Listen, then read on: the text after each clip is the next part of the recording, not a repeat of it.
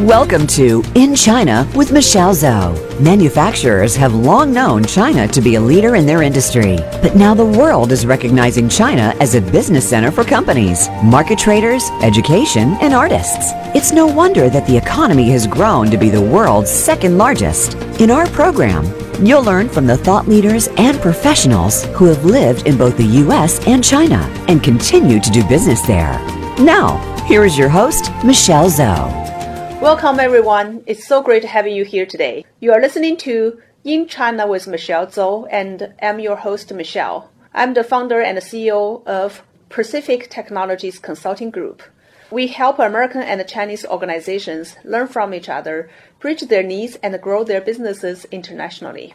You can contact me at our company website, ptcgconsulting.com, or go to my LinkedIn and connect me through there. Today we have attorney Ian Yang on the show together with me. He is a legal expert on China entry strategies. We are going to talk about what kind of business entity to set up in China if you are thinking about having a business presence in China.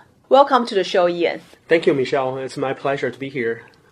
So let's start with a brief introduction from you. Tell us a little bit about your professional experience and uh, who you are. Sure. First of all, I'm a new immigrant to the U.S. I moved uh, from Beijing to Seattle two years ago. I was an attorney for American law firms for many years, over 10, 12 years in Beijing, and representing multinational companies getting their business set up in China and also advising them on the China regulatory landscape. And um, at the same time, I represent the Chinese companies going abroad. Yeah, um, the China entry strategies is always the, the top issue that many American companies will think about when once they wanted to do business in China, especially when they wanted to set up a presence or hire people in China. I'm right now. I'm currently in the counsel at. Uh, Hiways International PLLC and doing the same kind of work, advising U.S. companies going to China and also advising Chinese companies going abroad. Also trying to help local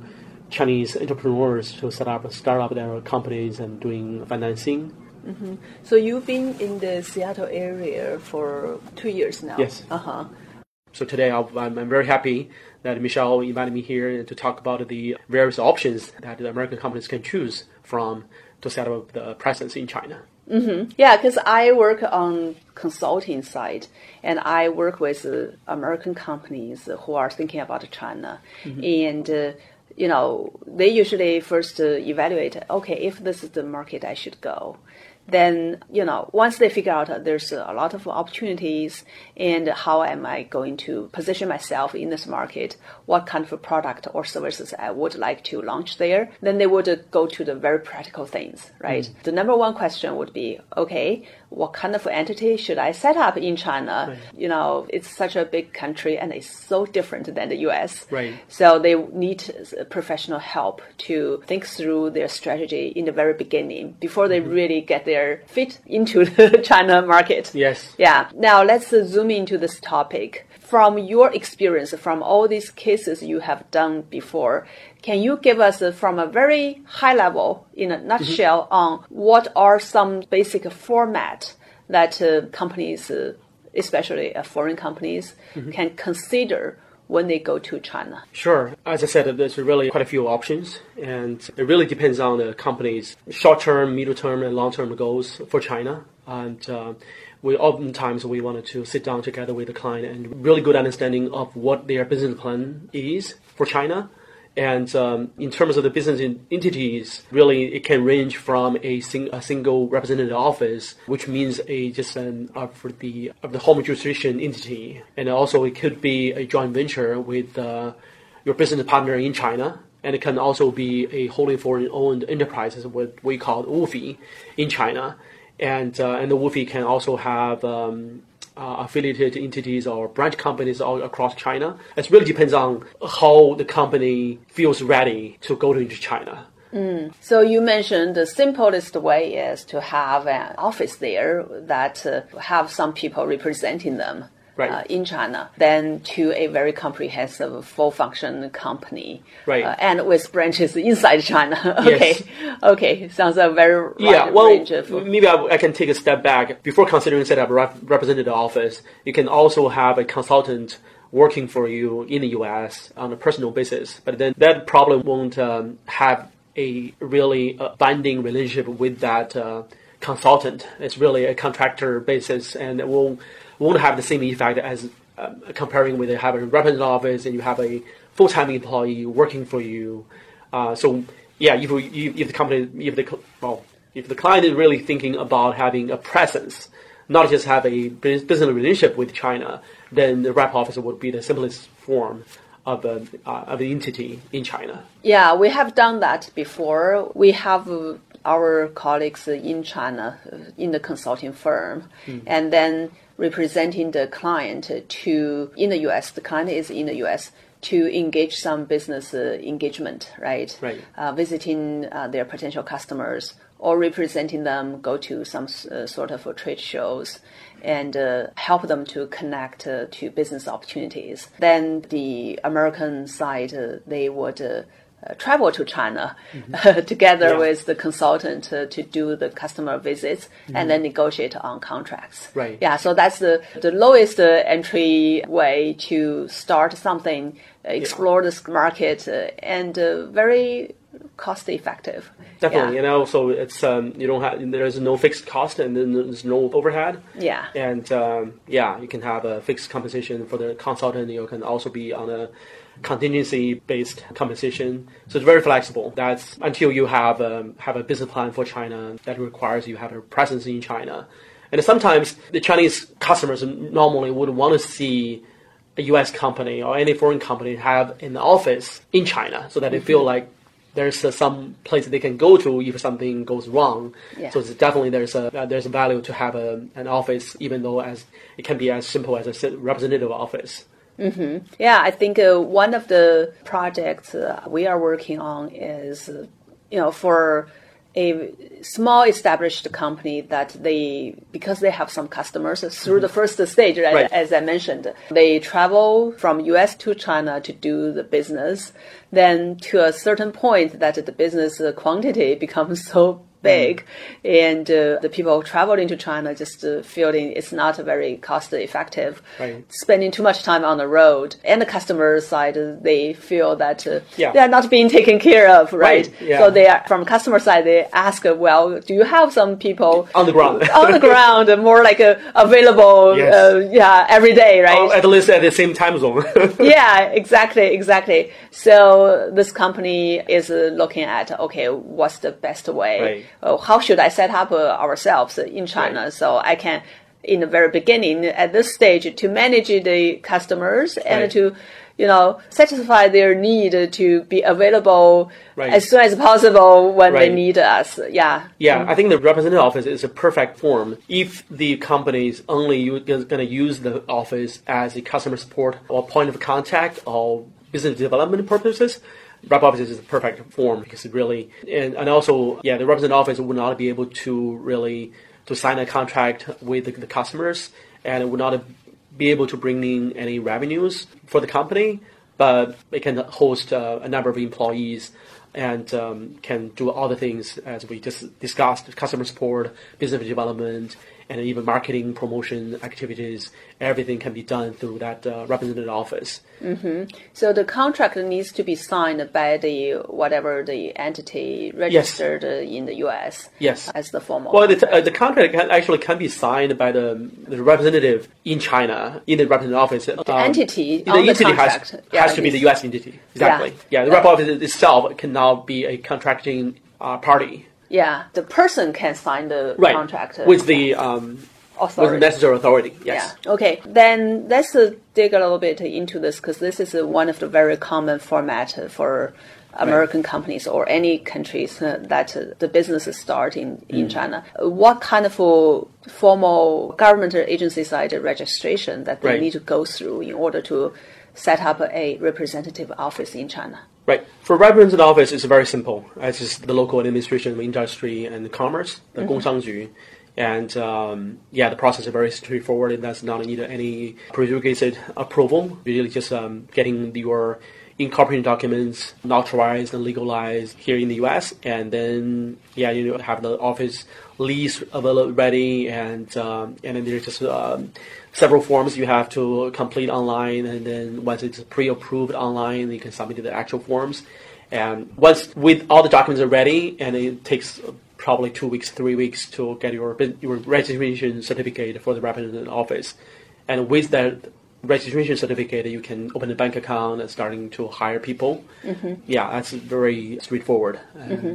Yeah. And you do not need to put real money no, into no. that bank account. Yeah, the working capital for sustaining the representative office uh, can be wired from the, the parent company or the U.S. entity to the representative office as working capital. That's, that very easy foreign exchange control approval. Yeah, yeah it's the simplest way. And uh, the yeah, you don't need to have any registered or what do, what yeah. do you call it? The capital uh, registered capital. Yeah. Also, there's yeah, this registered capital or paying capital for uh, as a you know if you're setting up a joint venture or WFOE, that you have to put in some capital at some time. Yeah, there's some registration on that front.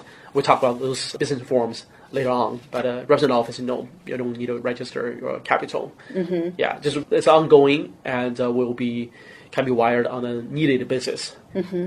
Yeah, you mentioned something earlier that this representative office cannot really take the customer's money no.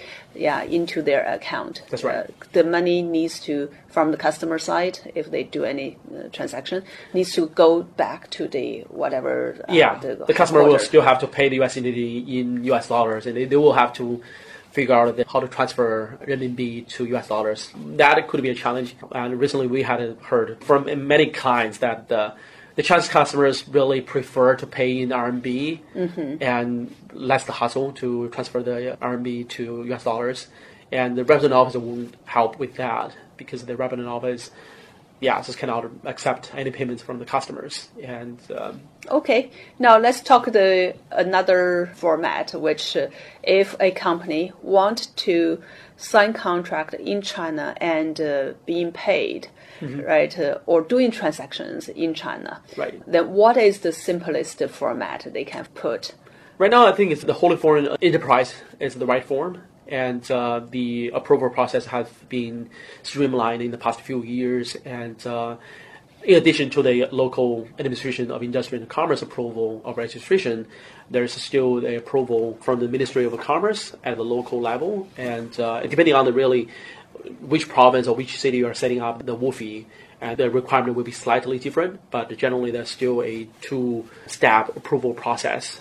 Mm-hmm. So the WFOE wholly foreign-owned entity. entity. Yes. Okay. For this format, then if you look at uh, the pros and cons yes. of uh, you know having such a company and the relationship of this WFOE to the headquarters, mm-hmm. let's say U.S. Right. Okay. Can you help us analyze uh, this? Yeah, well, having a WFOE in China, because legally it's a Chinese entity and it's an independent entity from the US entity, so you would have, uh, once WFOE is set up, you have to have the intercompany agreements so that the WFOE can send any revenues back to the US entity and headquarters. And also there need to be, depending on what the, the client wants to, to do for the WFOE, it might be necessary to have um, a set of uh, license agreements for the WFOE so that uh, can create streams of revenues that can come from the WFOE to the US quarters. Mm-hmm. And also, if the WFOE is profitable and uh, it can also always repatriate dividends back to the U.S. quarter headquarters. Mm-hmm. Yeah, but generally,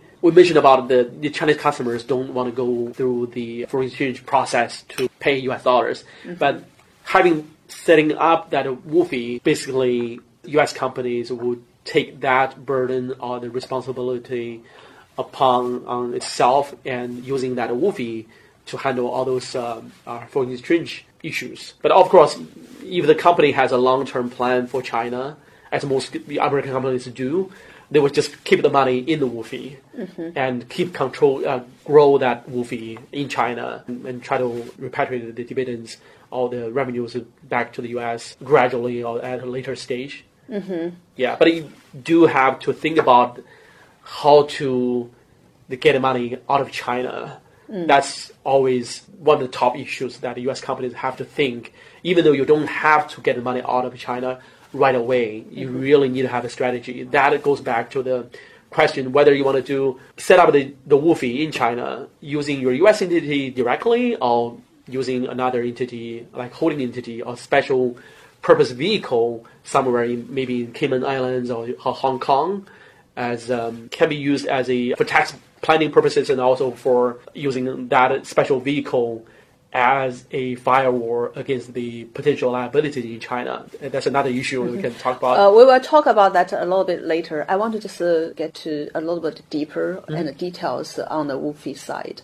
Sure. So for registration, let's think about the first step, Right. right? You want to register a company in China Right. as a WFOE. Right. Then the requirements here, who can be the person Right. represent this company in China? Because it's a very much a China right. registered China company, right. independent to the U.S. headquarters. Right. Right. So who can be the person?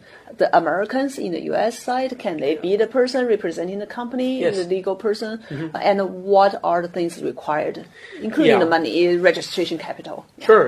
The the person really in charge of WFOE is called a legal representative, mm -hmm. and or and generally, that person can be the, the chairman of the board of directors of that WFOE, or can be if you don't have want to have a board, you can just have one executive director, and also the legal representative can be the general manager. And um, there's no requirement for any of the, these rules have to be a Chinese national. An American citizen can be the legal representative, can be the chairman of the board, and can be the exec, uh, executive director, can be the general manager. And also, there's no requirement. Well, except for the case of a general manager, the general manager is Or is- yeah, the CEO is, call expected to be on the ground in China to be really the general manager. But the chairman of the board or the executive director can be someone actually living in the U.S. and just traveling to China occasionally. That's fine. Uh, but another practical issue that the companies have to think about is that um, being the legal representative um, uh, has a lot of uh, administrative burdens. Like all those contracts have to be signed by the legal representative, and even in uh, you know like um, opening a bank account or there are certain uh, bank payments have to be signed by the representative. So there's a benefit to have someone on the ground to be that legal representative. And another issue to keep in mind, even though it's just maybe just theoretically, the legal representative is a representative of the company, and the legal representative does have personal liabilities if the company was found to engage in, illegal activities. And the yeah, the legal representative is himself or herself will be facing some personal or individual liabilities. So there's really there are pros and cons in terms of who should be the legal representative. Wow. So it's very important to select someone who can be on the ground doing Yeah. all this administrative Someone- work, but yeah. in the meantime, really can represent the company. Right, someone you can trust, but it can still have you know have a the internal control mechanism in place and the check and balance. Mm-hmm. Yeah, it really depends on how complicated the, the U.S. entities wanted to control the WFOE. Mm-hmm. Yeah. What about the registered capital into the account as a starting point? Because it's Um, required. it is versus, required. Yeah, in Right the US, now- you don't need to put money. In. Yeah, in. there's two concepts. So just one, is registered capital. That registered capital has to be compatible with the the, the business scope uh, and also the contemplated business activities of that WFOE. And uh, the paid-in capital is the, the money actually you have to wire into the wi- WFOE's bank account. So there are really two different concepts. The, and also business scope is really something new to most U.S. companies. Mm-hmm. It's time to take a quick break, and we will come back and talk more about this capital side of issues, what to pay attention to, and what needs to consider before you really get the company registered. Are you interested in expanding your business to China but don't know how to start? Are you wondering how to grow your sales in the China market and win over competition? Meet Michelle Zhou and her team at Pacific Technologies Consulting Group. Our consultants are U.S. China experts and have all lived and worked in both the U.S. and China with many years experience in market entry strategies, management and execution. We can help you find the right partners, develop opportunities, and grow your business in China. Please visit ptcgconsulting.com today.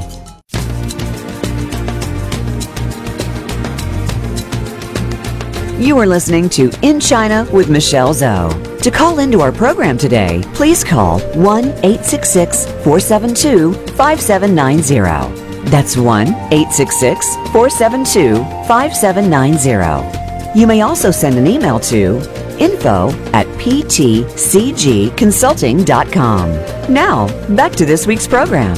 So, welcome back. Before the break, uh, Ian, you have talked about uh, the capital when do the registration of the company, and there's two concepts. One is registered capital, the other is paid-in capital. I think this is uh, very different than the U.S. side. They don't have this concept. So, Right. can you tell us a little bit about, uh, in more details on, if you use uh, the American analogy to think about uh, how do we consider what are these concepts uh, it means, and Right. how do we consider, you know, uh, what's the right amount we should put there? Okay. Well, Chinese legal system is adapted from the German the civil law system, and the U.S. is more uh, the case law system. And also, if we go back to the history of the China open doors and uh, starting to allow foreign companies to set up subsidiaries in China, I think currently is still a criteria for evaluating the local officials' performance is how much capital they are attracting the foreign from the foreign investors.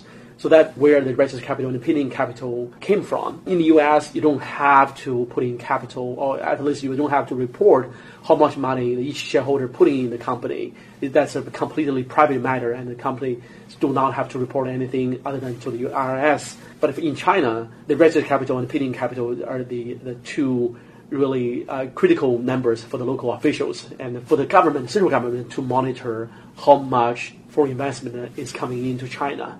So the registered capital is really the you can consider that as, a, as a, an amount that um, the foreign company is committed to put in China. Uh, but the paid-in capital is actually the the money is actually Cash really the, the in. cash, the hard cash actually injected or put into the entity in China. So that's like the two concepts. And uh, I mentioned about the registered capital and paid-in capital has to be compatible with the business plan of the company.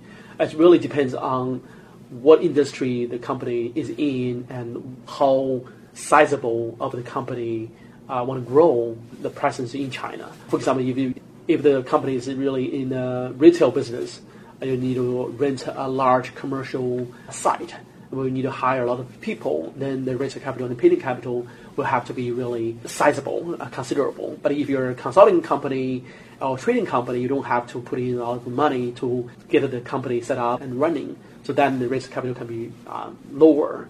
It really depends on the industries that the, the company will be in and also the, uh, the actual business plan for the company, the entity in China. Okay, so that's uh, one of the major difference we should uh, remember Right. uh, when we trying to set up a company in China. Right. Mm. That's the WFOE format you mentioned about. Anything else that we should consider? Right. Another big difference is that most U.S. companies don't have a limited business scope.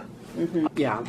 If you look at a, U.S. companies' articles of association or memorandum of association, generally the business scope would be anything permitted by law. But in China, since the again the central government is trying to monitor how much investment foreign investment is coming into China and in which industries the foreign investment is coming in, and also for a regulatory basis, right now, U.S. and China is having the trade talks, and uh, when China entered WTO to be part of the international business community, China has promised to open up its market in certain categories. Yes. And so that's where the business come business scope coming in. It depends on really like again which industry that the U.S. company is coming in. There's a catalog, and right now it's called the negative list. U.S. companies cannot like invest in a certain categories of business in China. So in, in those areas that a foreign investment is allowed, and then there are also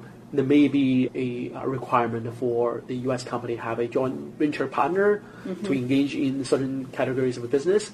and we'll get into that later. But uh, even for industry where foreign investment is completely permissible, the Chinese government authorities still require each company has a defined business scope, mm-hmm. and sometimes the the local administrative of commerce and the industry can be very particular about the the language of the business scope. Mm-hmm. The business scope will be shown on the business license of the, of the company, and the thing the, the, the general public will rely on the information disclosed on the business license to understand whether the company is doing business in a legitimate way. Mm. So business scope is uh, one area the U.S. companies have to think about how to define that, and you don't want to have to be too broad to attract unnecessary attention from the government. At the same time, you want to be as broad as possible so that you can you really room, right? Yeah, you can you, you have room to grow, and you don't have to go back to the distribution of industry and commerce to revise your business scope later on. We have to think, oh, there's something else we want to do through that uh, WFOE. Uh huh. Yeah, okay. that's the one key difference you have to keep in mind. Mm. Okay, there are some differences here, and the liability you mentioned earlier, I think that's something we also need to think about, right? Uh, the person whose name is on this legal representative for right. the company has a certain liability. Well, uh, potential liabilities. Uh, potential uh, if, the company is really they will be responsible. Yeah, responsible. Yes. Yeah. Uh, then there's the limited liability type versus uh, you know some other type when the company is registered there. Right. Is it like in the U.S. because we have LLC, right. we have you know right. uh, the Inc. and we have many different uh, type of companies to right. register. Then in China, how does that look like?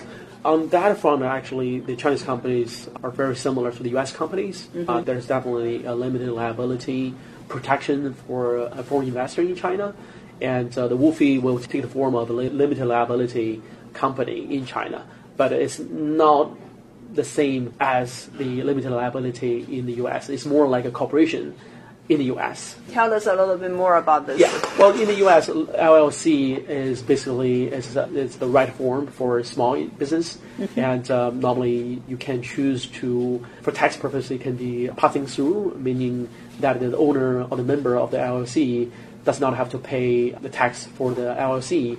The tax of the LLC can be combined with the individual tax with the, the member. And the corporation, as a, the LLC's owner, can select to file tax as a special corporation. For Chinese companies, it's called a limited liability company, but it's, it's really similar to a corporation in the US. I see. So there's a, we wouldn't really use LLC type of format in no. China. It's right. a corporation. It's when you register WFOE, it's a corporation. Right. And uh, it's a separate entity versus uh, you cannot uh, think about the tax uh, combined with individual tax. No, mm-hmm. no, and, and, most I guess most U.S. companies do not want that yeah. in China. And the other thing is, since we touched on tax, I think that's another thing just to get a little bit more here. In China, historically we didn't have individual tax filing mm. in that way, right?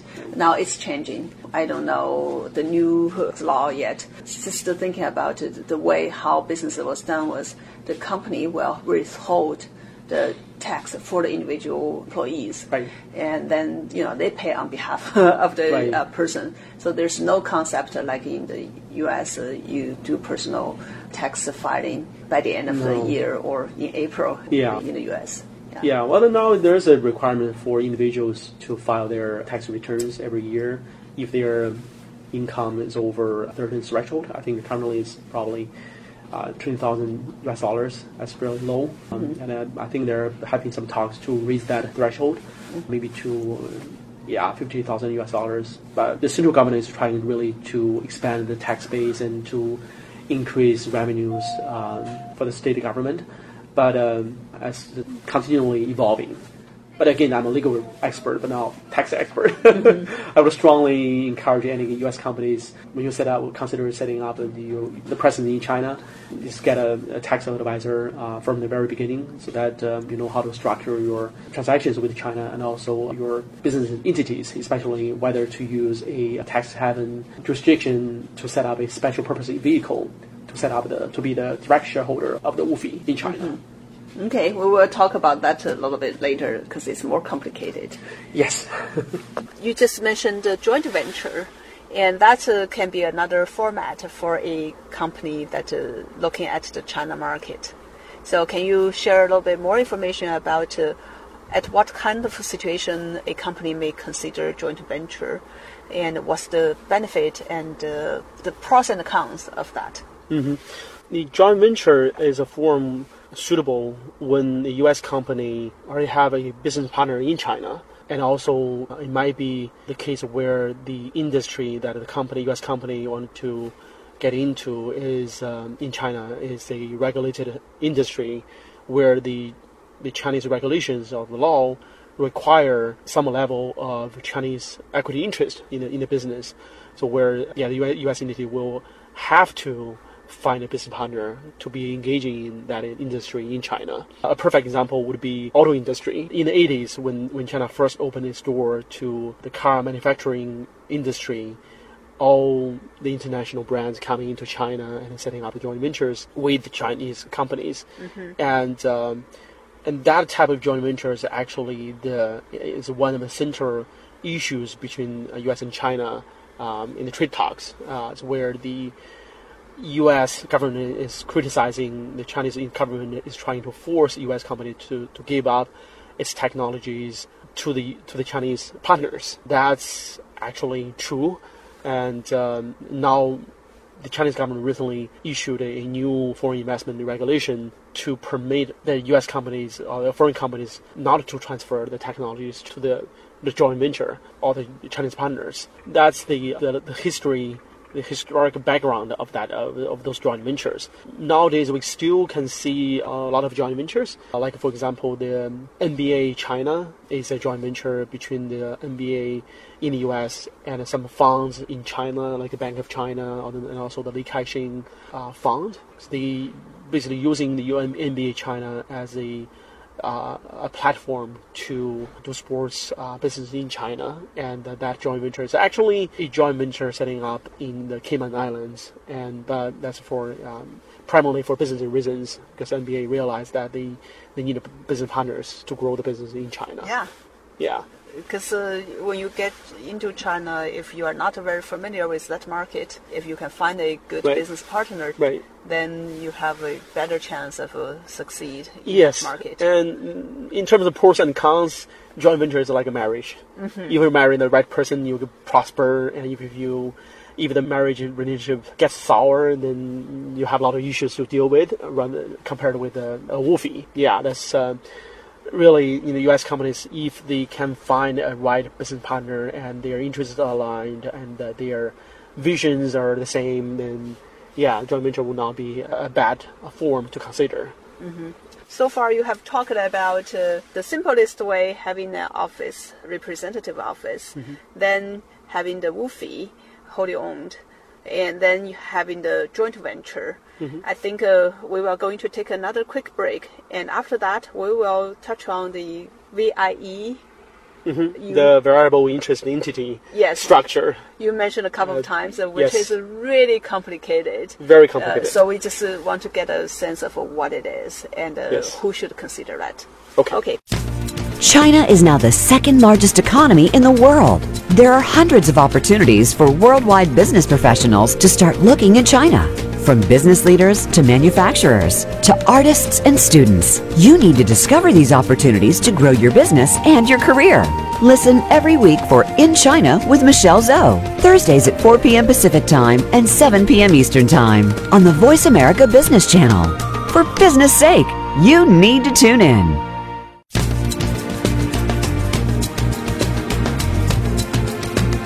You are listening to In China with Michelle Zhou. To call into our program today, please call 1 866 472 5790. That's 1 866 472 5790. You may also send an email to info at ptcgconsulting.com. Now, back to this week's program. Welcome back. Now, let's touch on this very complicated format, the format VIE. Can you first uh, briefly explain the concept, uh, the variable interest uh, entity? What does it mean?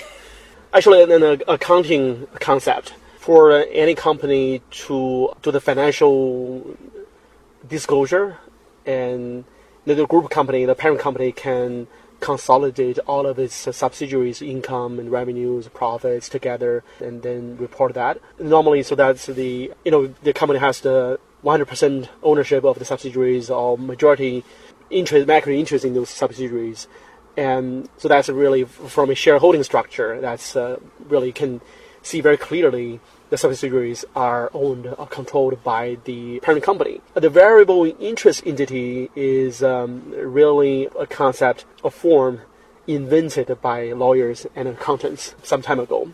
In the Chinese setting, it was very common for uh, most the internet companies, like Chinese Alibaba, internet companies. Alibaba, Tencent, because even now Chinese government has a really strict control over the internet, as people can uh, appreciate. And so even for the Chinese company, they, if they wanted to go public in the U.S. because the Chinese stock market has really very high requirements for profitability, and which is very hard for the Chinese internet companies to meet.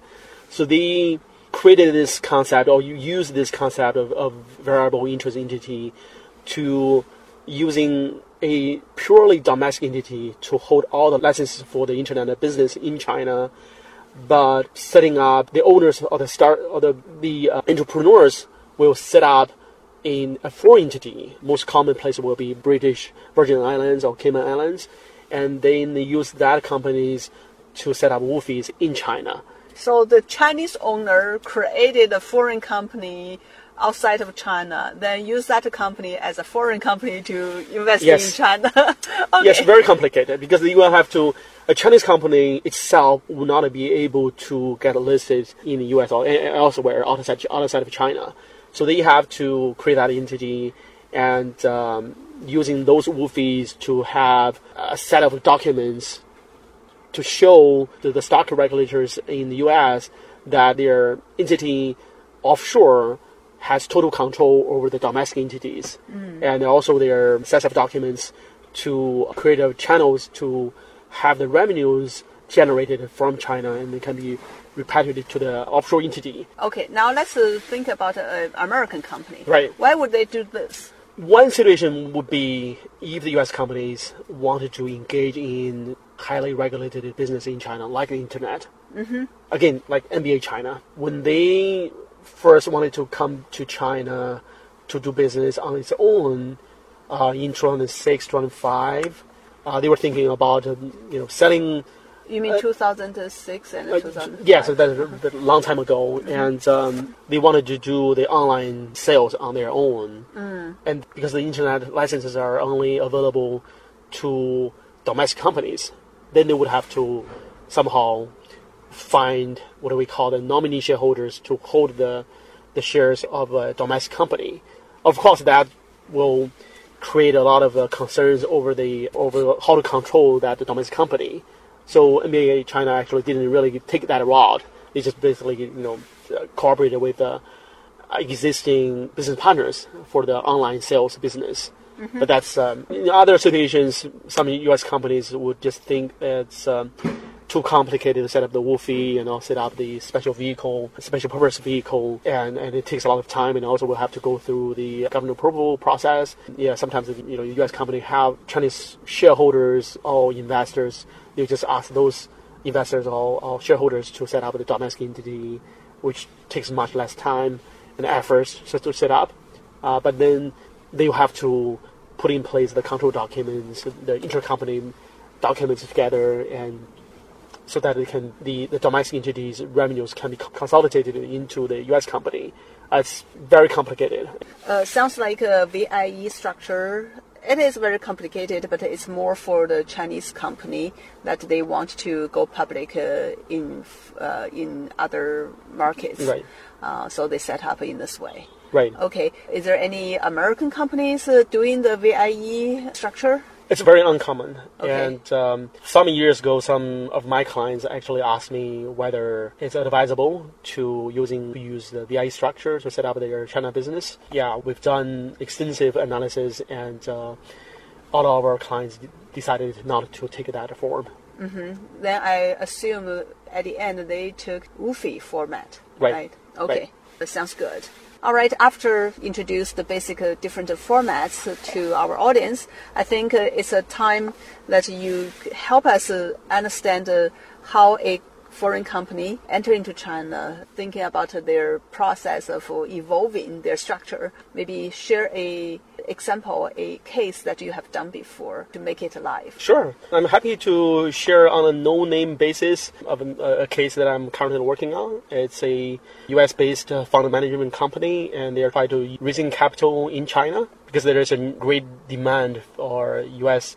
for the Chinese middle class to diversify their investment and to allocate some of their assets into the U.S. Uh, so that uh, company of mine, uh, that the company uh, decided to take it on that, that opportunity, and uh, they have been thinking about their business presence in China. And earlier this year, actually, uh, I helped them to set up a representative office in Shanghai. So they have now have two employees in Shanghai, and they're uh, doing marketing, promotion, and customer support.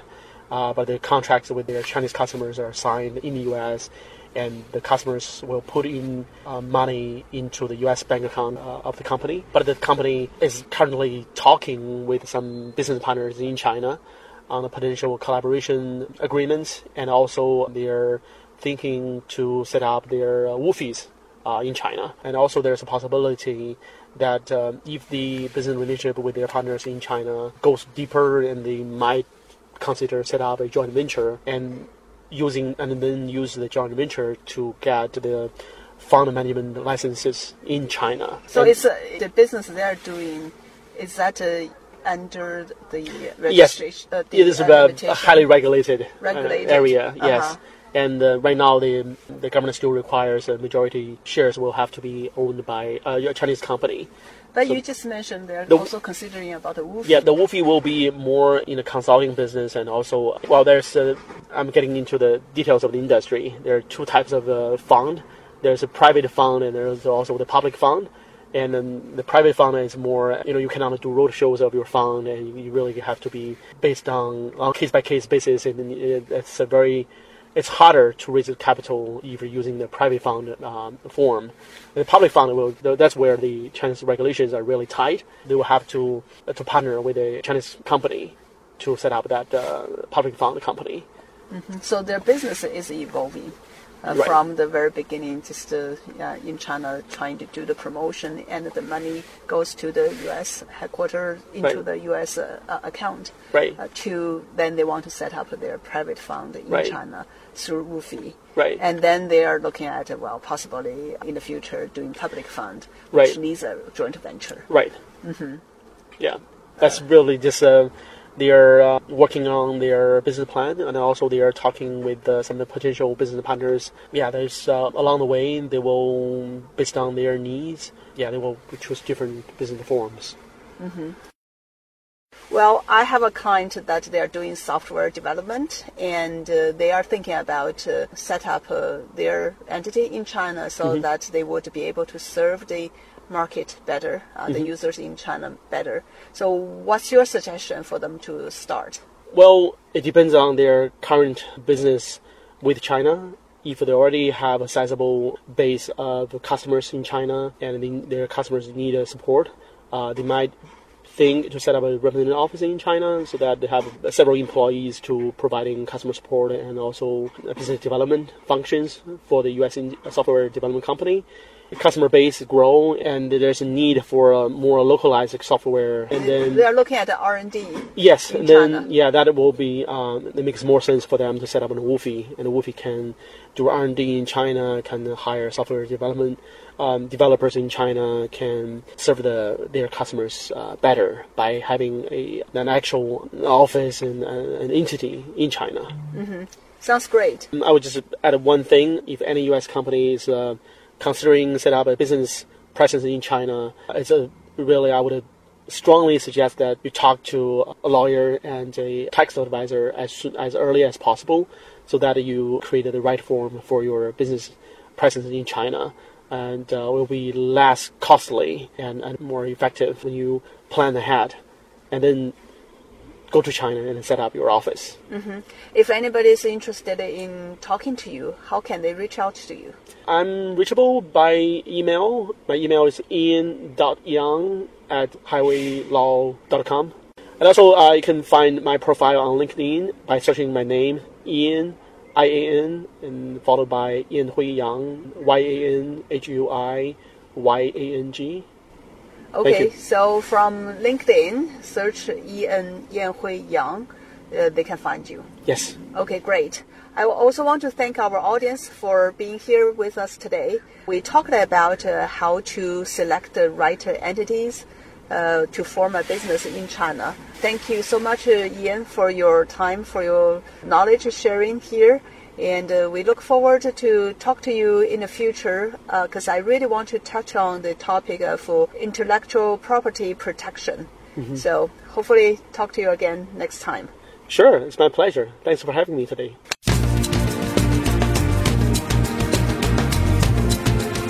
Thank you for tuning into In China with Michelle Zhou. Please join us for another edition next Thursday at 7 p.m. Eastern Time and 4 p.m. Pacific Time on the Voice America Business Channel. We'll talk again next week.